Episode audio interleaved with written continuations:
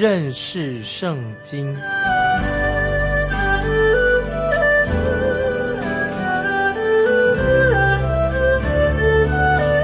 认识上帝的话，把上帝的话带到全世界。本节目是由认识圣经机构和环球广播电台联合制作，欢迎收听。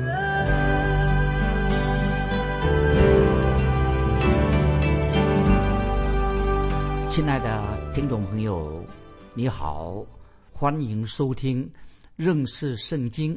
我是麦基牧师。我们继续看约翰一书，很重要。约翰一书第五章第四节，约翰一书五章四节，因为凡从神生的，就胜过世界。是我们胜了世界的，就是我们的信心。这个经文很重要。我们常常听见有些基督徒。常常说了“得胜，得胜”这两个字，听众朋友，你可能会觉得很奇怪吧？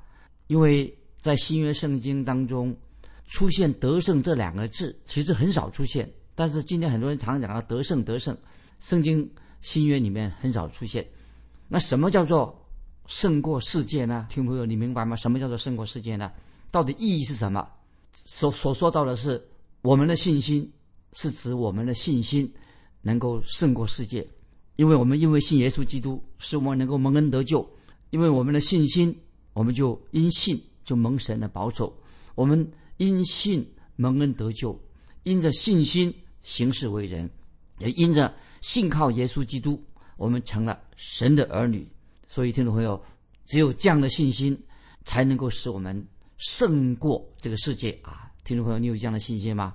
啊，现在我们都知道，听众朋友，基督徒有一个。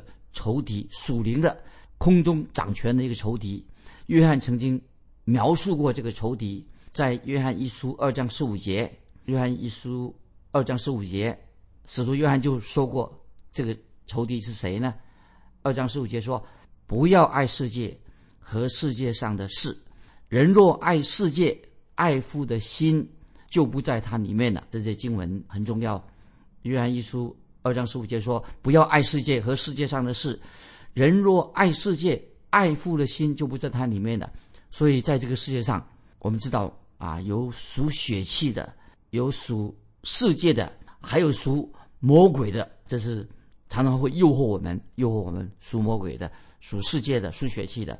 有位圣经学者这样说：这个世界对我们来说很复杂，实在是太复杂的。”所以，我们基督徒虽然我们活在这个世界上，但是我们并不是属于这个世界啊！听众朋友很清楚，我们基督徒虽然活在这个世界上，但是我们并不属于这个世界。我们处在一个广大的、很卑鄙的、邪恶的世界当中。我们基督徒很容易就会陷进这个陷阱里面，落入这个陷阱里面。在旧约圣经里面有一个很清楚的例子，可以帮助我们听众朋友。明白这个圣经的教导，就是特别讲到约书亚和以色列百姓，他们要进到应许之地这个例子啊，这个例子就是关于约书亚和以色列百姓，他们要进到神所给他们的应许之地这个例子。首先，我要说明这个应许之地啊，不是比喻作天堂。很多以为说应许之地是指天堂，不是的，应许之地不是比喻作所谓的天堂。那有些。诗歌把迦南、迦南地、迦南美地，把它比喻作这是天堂，说啊，那是基督徒将来要去的地方，好像迦南地就是天堂的。其实这样的比喻是不合乎圣经的教导的。其实迦南、迦南这个地方代表什么呢？是代表我们基督徒在地上应有的生活方式，跟我们应有的态度。这是所谓迦南美地的意思，就是基督徒在地上。我们应当有的生活方式以及生活的态度，我们可能今天很多人啊，可以可以可以说是活在旷野当中，活在旷野当中。今天有许多基督徒，的确，他不是生活在迦南美地，是生活在旷野里面。尽管他们以为啊，我今天过得好快乐哦，其实他内心一点都没有快乐，表面上好像很快乐，其实内心呢，并没有真正的喜乐。所以这是一种。旷野的生活，看起来表面上看起来好像一个很快乐、很有趣啊。其实，在旷野中的岁月，并并不好过。在旷野生活怎么能好过呢？但是迦南美地，如果去到迦南美地的话，就可以比喻说，可以享受到神所赐给我们的啊一切的属灵的祝福啊，应该是这样来解释。我们知道啊，约书亚他进到这个迦南地。你要记得，他约书亚怎么样进到这个迦南美地的，并不是别人送上把他送上来的，把他把这迦南美地是送给他的，门打开门欢迎他的。如果我们要享受关于我们属灵的祝福，神给我们的祝福，那么我们必须要明白，我们必须要怎么样？必须要打一场很激烈的属灵的征战。所以我们要得到神的属灵的祝福。我们要经历过一些征战，属灵的征战。我们知道我们的仇敌他是占领的那片土地，原来是仇敌所占领的。不过，如果不经过一场属灵的征战的话，仇敌绝对不会让我们呢得到任何的胜利，得得到救赎，也得不到胜利。所以我们看到约书亚进入迦南应许之地的时候啊，就有三个仇敌虎视眈眈的要来对付。约书亚跟以色列百姓，他们如果没有以色列人，如果他们没有去征服他们、打败他们的话，他们就不可能去得到那个迦南美地。第一个仇敌是什么呢？听众们注意，给听众回忆啊，以色列人第一个要进迦南美地，第一个仇敌是什么呢？就是在他们前面的耶利哥城。耶利哥，耶利哥城代表什么呢？就代表属世的这个世界。耶利哥城啊。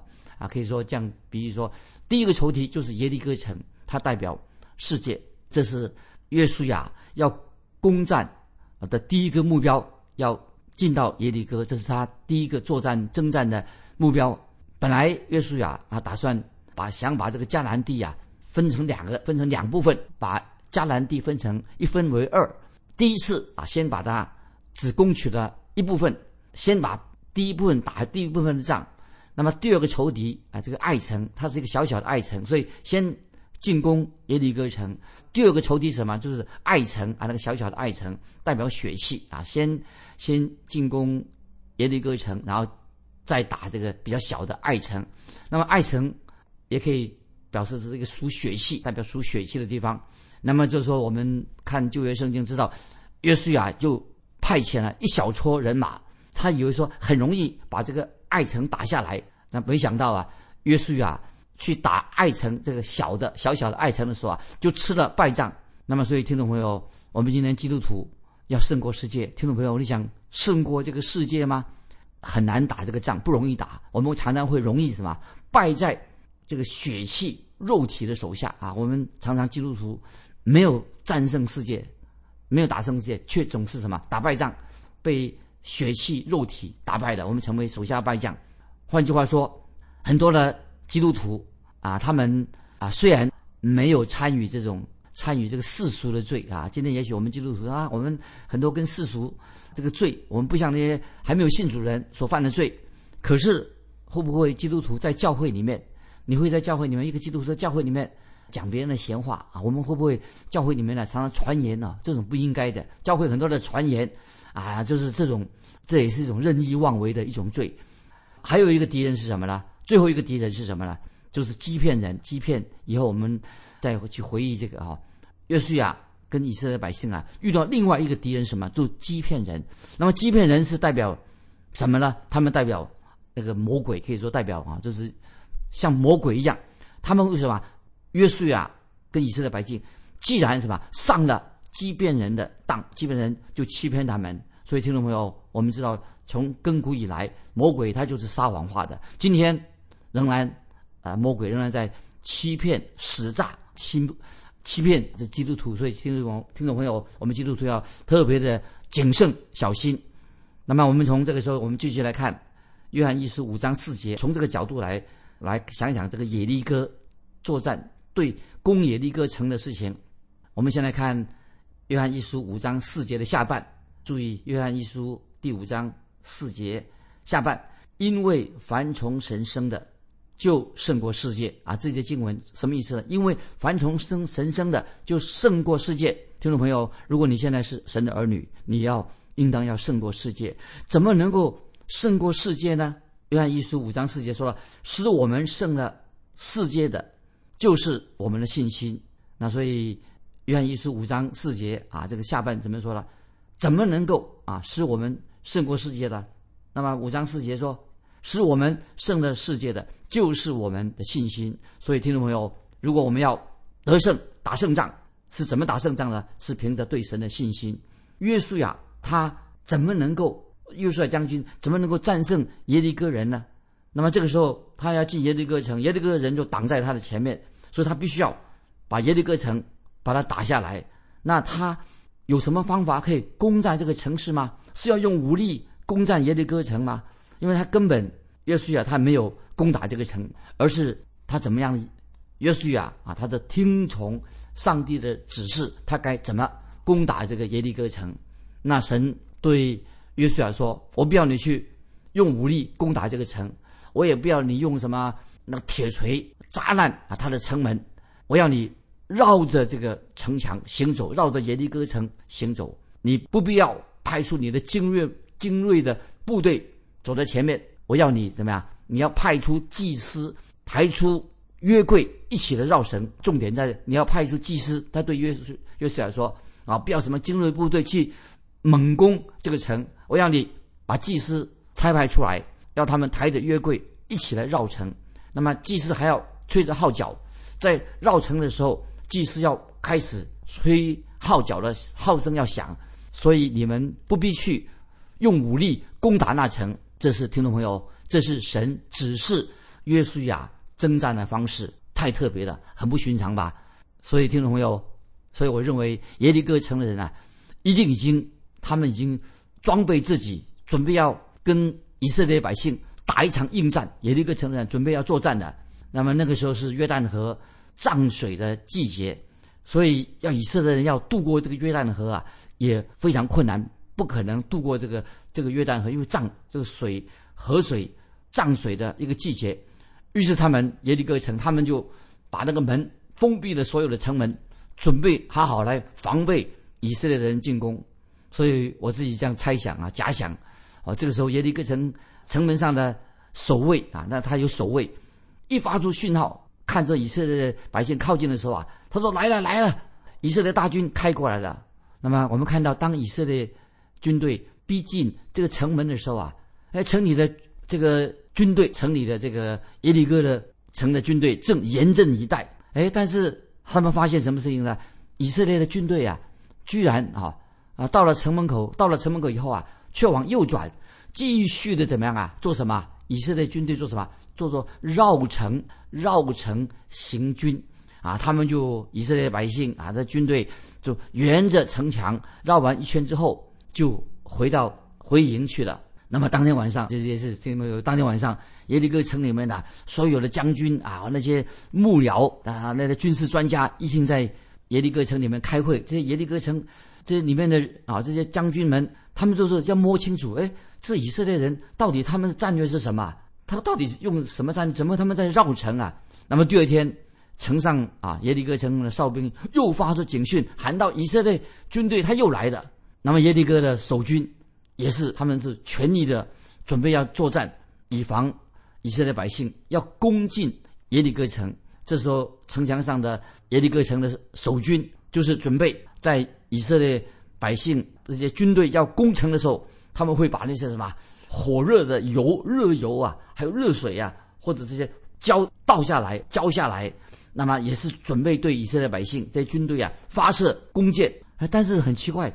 居然以色列的军队根本就没有打算要攻城，所以他们以色列百姓这些军队做什么呢？他们再次的绕城，继续又把这城啊，这样连续的这样吧，继续绕着耶利哥城再绕城绕了六天，这可要把耶利哥城里面的这些准备作战的耶利哥的军队啊，觉得把他们逼疯了。奇怪，怎么会以色列军队不进攻呢？他到底什么意思啊？就是搞得很奇怪，他们到底在干什么？那么他们耶利哥城的里面的这些军队不懂得这些以色列百姓啊，到底在搞什么名堂？可是注意，听众朋友，到了第七天、第七日，以色列再度绕城的时候啊，耶利哥城的将军啊，他的幕僚啊，他们以为在心里说：“哎呀，在第七天的时候啊，耶利哥城的将军啊，那些呃军人啊、军兵，也，他们正松了一口气。你看，以色列人根本就不会攻打我们这个耶利哥城啊，这些以色列军队真是古怪的很哦，所以他还反而他们说：哎呀，他们不会打我们的，他松了一口气。”那听众朋友，不晓得你怎么想？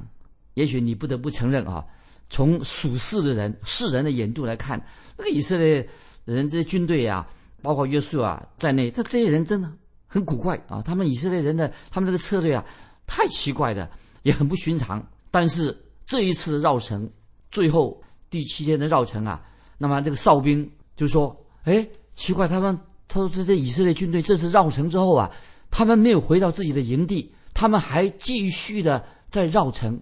第七天，那么这一天，以色列百姓这些军队绕城了七次。那一天就是这一天第七次绕了七次。然后，听众朋友，你知道发生了什么事事情吗？以色列的祭司开始大声的吹号啊，吹角，以色列人开始大声的呼喊，呼喊什么呢？他说：“耶利哥城墙应声而倒。”这个时候啊，这个城墙怎么样？就应声。倒下来的。这个时候，我们看见以色列这些百姓、以色列的军队将以耶利哥城团团围住的时候啊，城墙轰一声倒塌下来了。耶利哥城的军队啊就大败，因此啊就倒掉了，因此而大败，打败仗的。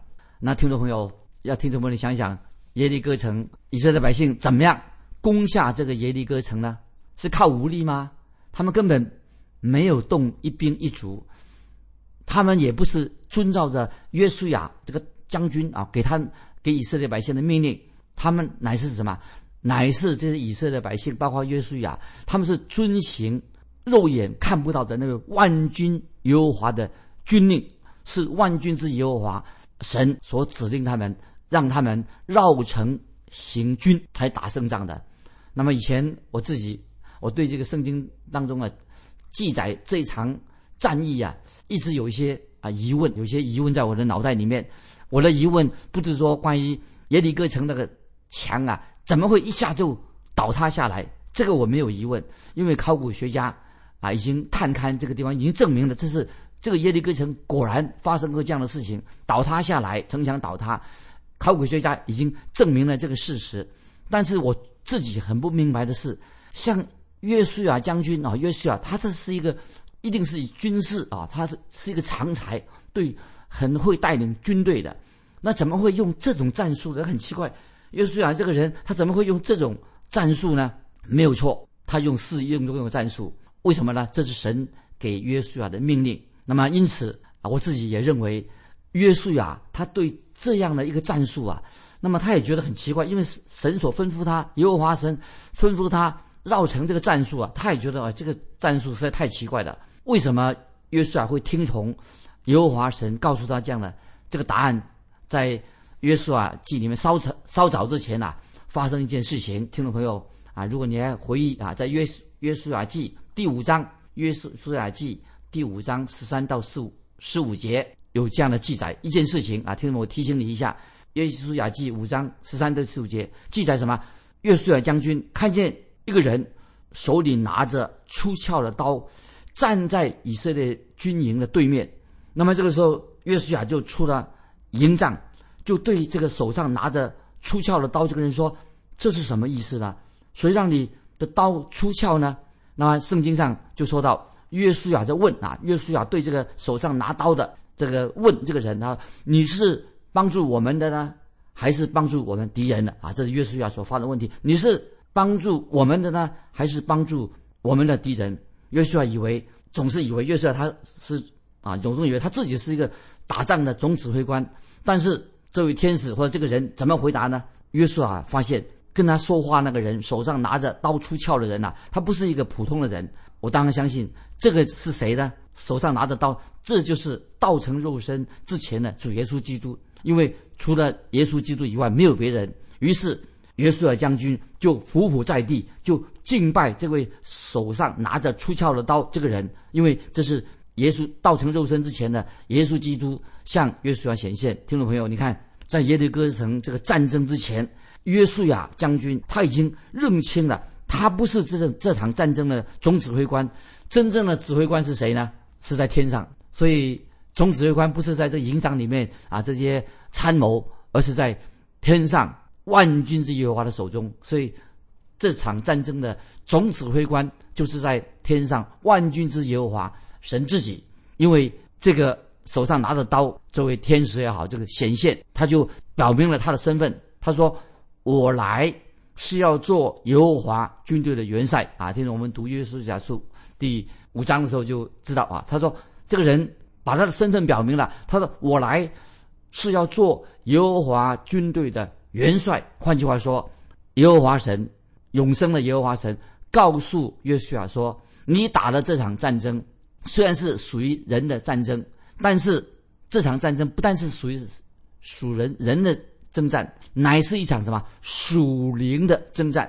那么这个战争，我是自己啊，这个天使也好，他说我乃是什么万军之耶和华，我是我要来，我来做什么呢？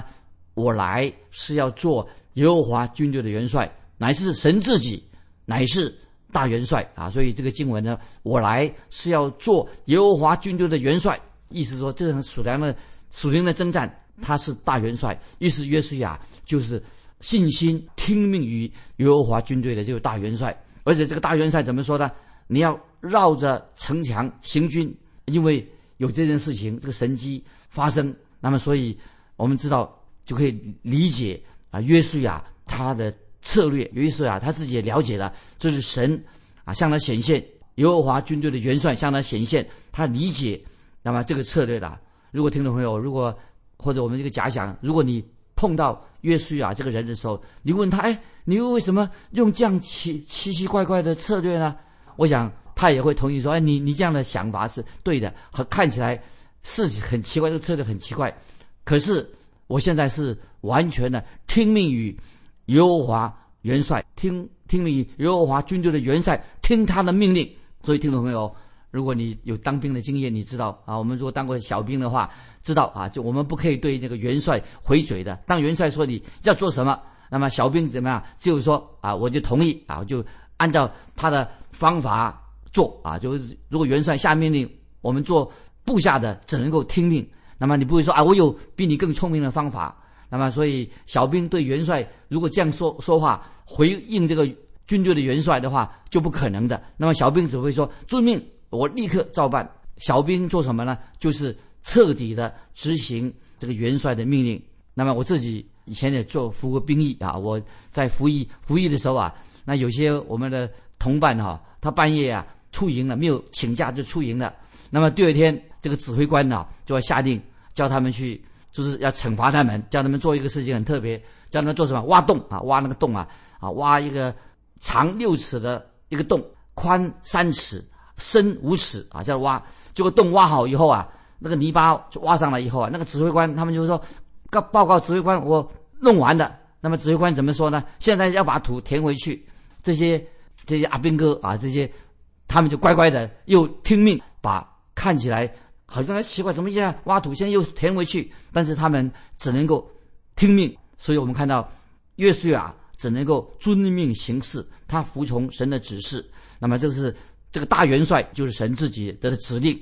希伯来书啊，我们看找一个圣经经节，希伯来书新约希伯来书十一章三十节说，以色列人因着信围绕耶利哥城七日，城墙就倒塌了。所以耶利哥城墙的倒塌不是靠着人力的征战。也不是军事的技巧，靠着什么对神的信心。所以从这里我们可以，听众朋友学习到什么样属灵的功课呢？我们不能靠着我们自己的力量武力胜过这个世界。所以我自己虽然是做牧师啊，我从来我自己不介入这个政治。为什么不介入这些政治的改革运动呢？因为我觉得我的工作就是牧养教会，所以我不参与也不介入啊这些政治的问题。但是我觉得我牧传道人的一个责任就是我要传讲。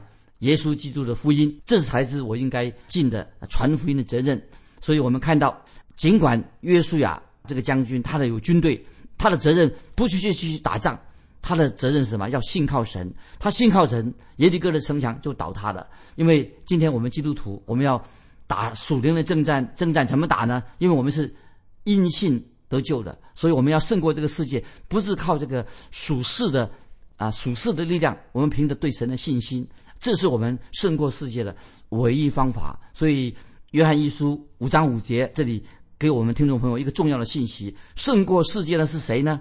不是那信靠耶稣是神的儿子的吗？所以，听众朋友，当你真正的信靠神、信靠神、信靠神的能力，借着信心，那么你就有神的大能护庇你。所以我们在基督里面啊，我们每一个基督徒，我们对我们的蒙恩得救有信心，我们也对我们胜过世界、脱离胜过世界、脱离世界的捆绑有信心。那么，这是约翰一书五章五节给我们特别的信息，也告诉我们，帮助我们听众朋友明白，胜过世界的是谁呢？